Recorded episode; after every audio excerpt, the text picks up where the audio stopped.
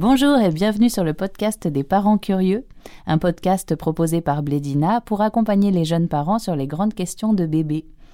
Aujourd'hui, je retrouve Laurence Rameau. Bonjour Laurence, merci d'être avec nous.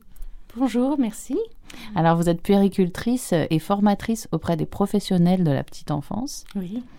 Et vous venez vous parler avec nous euh, des grandes étapes euh, du développement de bébé entre 0 et 3 ans. Alors, dans l'épisode précédent, on avait échangé ensemble euh, sur la période de 4-6 mois, donc une période d'adaptation pour le bébé qui découvre son nouvel environnement. Et j'aimerais aujourd'hui que l'on parle donc de l'étape d'après, les 6-9 mois. les 6-9 mois, ça marque le début de l'aventure motrice pour bébé entre 6 et 9 mois, euh, là, des apprentissages, il y en a beaucoup.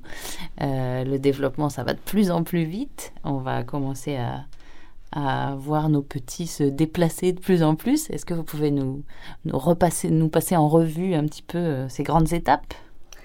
Oui, ce sont des grandes étapes que tous les bébés ne font pas tous au même rythme, sans que ce soit du tout euh, préjudiciable pour leur développement. Mais c'est vrai que la motricité euh, se joue beaucoup à cette période-là. Et si on a tendance à se dire, bon, c'est la marche, c'est important, eh bien, en fait, cette marche, elle se construit bien avant sur cette période du 6-9 mois et sur cette motricité. Alors sur cette période-là, le bébé va apprendre à se déplacer en fait. Il va commencer par se tourner sur les côtés, se retourner du dos ventre la période précédente, et puis là, il va commencer un petit peu à pousser. Alors en général, il commence par pousser sur ses bras, ce qu'il fait reculer. Donc c'est du ramper en reculant. Et ensuite, il va trouver le moyen de pousser sur ses pieds et d'avancer ses bras, et donc il va faire du ramper en avançant.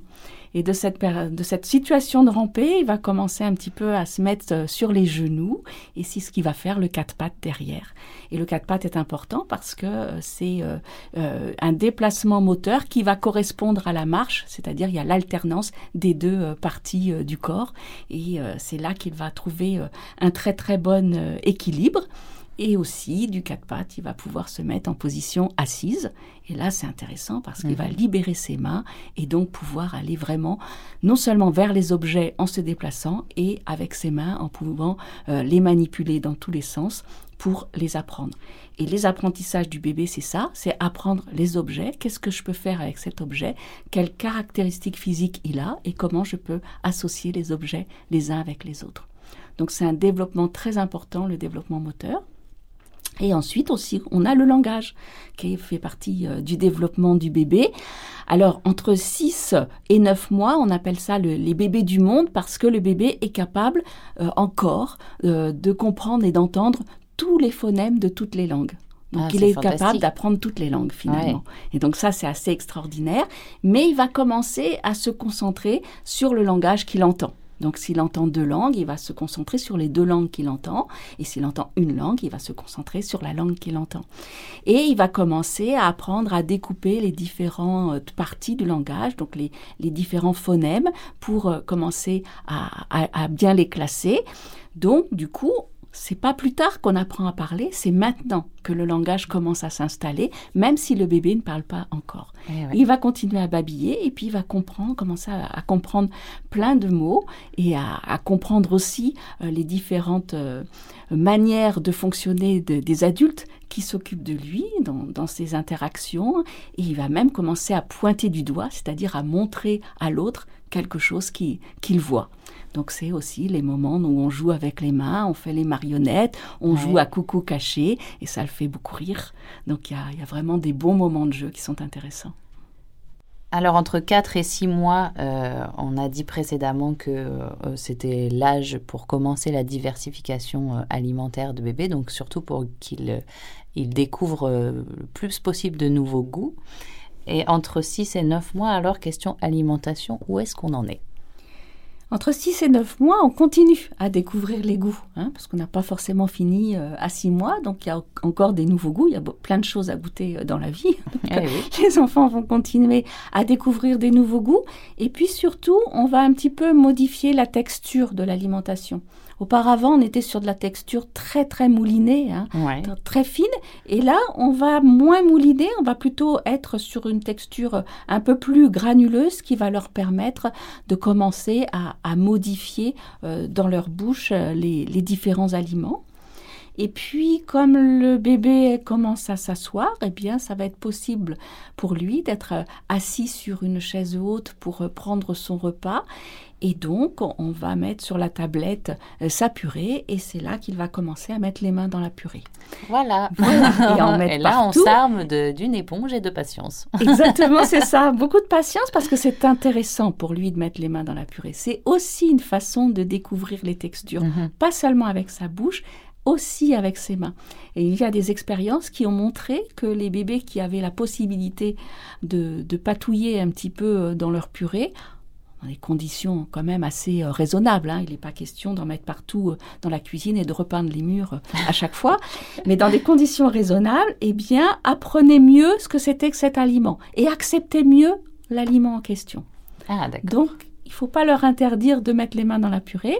Et puis aussi, c'est l'âge où il va pouvoir, au niveau de sa motricité, commencer à prendre une petite cuillère. hein. Alors, il va beaucoup taper avec la cuillère et, s'amuser avec, mais il va commencer aussi à essayer de mettre la cuillère dans sa bouche. Donc, c'est le début où euh, il peut apprendre à manger un petit peu tout seul. Alors, si on se fait un petit point maintenant sur le sommeil entre euh, les 6 et les 9 mois de bébé, comment est-ce qu'il dort? Alors entre 6 et 9 mois, le bébé va dormir euh, normalement euh, toute sa nuit. Il va faire des belles, des belles et grandes nuits euh, si tout va bien. Et aussi trois siestes dans la journée encore. Il a encore besoin de ça. Donc une petite sieste du matin. On est toujours étonné de ces bébés qui viennent à peine de se réveiller, qui prennent leur biberon ou leur tété du matin et qui quand même redorment Ah, encore ouais. derrière. Donc ça, ça peut durer encore. Il va refaire une sieste après, après le repas du midi et quelquefois une petite sieste en soirée aussi. Et donc, euh, en gros, il, il commence à apprendre beaucoup de choses. Son cerveau est très sollicité. Et pour pouvoir installer sa mémoire correctement et pour grandir correctement, il a réellement besoin de ce temps de sommeil. C'est aussi la période où euh, la plupart des bébés, mais pas tous, vont pouvoir prendre un doudou, ce qu'on appelle un objet transitionnel. Ah ah. C'est cette période-là, entre le, le 6 et 9 mois, qui va être un objet euh, de ritualisation, un objet de sécurisation, qui va leur permettre de, de mieux dormir. Et donc, euh, les bébés vont avoir besoin de, de ce doudou-là, ou de leur tétine aussi, ou vont prendre leur pouce aussi pour s'endormir euh, tout seuls. Et, et voilà, ça va être des bonnes périodes pour eux. Alors, est-ce que c'est le, le temps, du coup, d'installer les rituels du coucher, s'il commence à, à pouvoir prendre des habitudes pour s'endormir?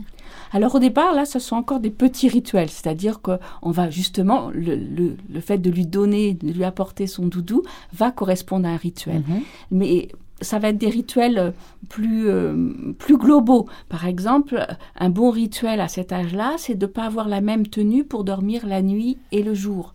C'est-à-dire la nuit, on va mettre un pyjama, on va potentiellement mettre une turbulette ou une gigoteuse, alors que le jour, il va peut-être dormir tout habillé. Et donc, ça permet réellement de bien faire cette différence-là pour le bébé et de lui dire, voilà, c'est un petit temps de sommeil ou c'est un grand temps de sommeil.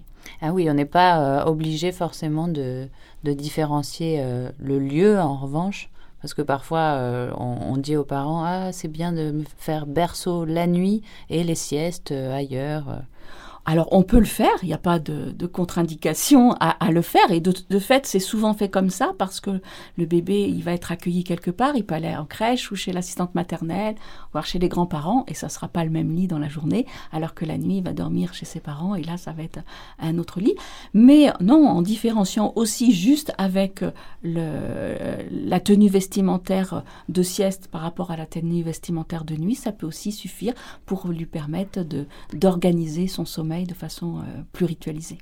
D'accord, très bien. Eh bien, merci beaucoup encore une fois pour euh, tous ces rappels aux parents que vous pouvez retrouver tous les épisodes euh, des étapes clés de bébé selon son âge dans le podcast des parents curieux.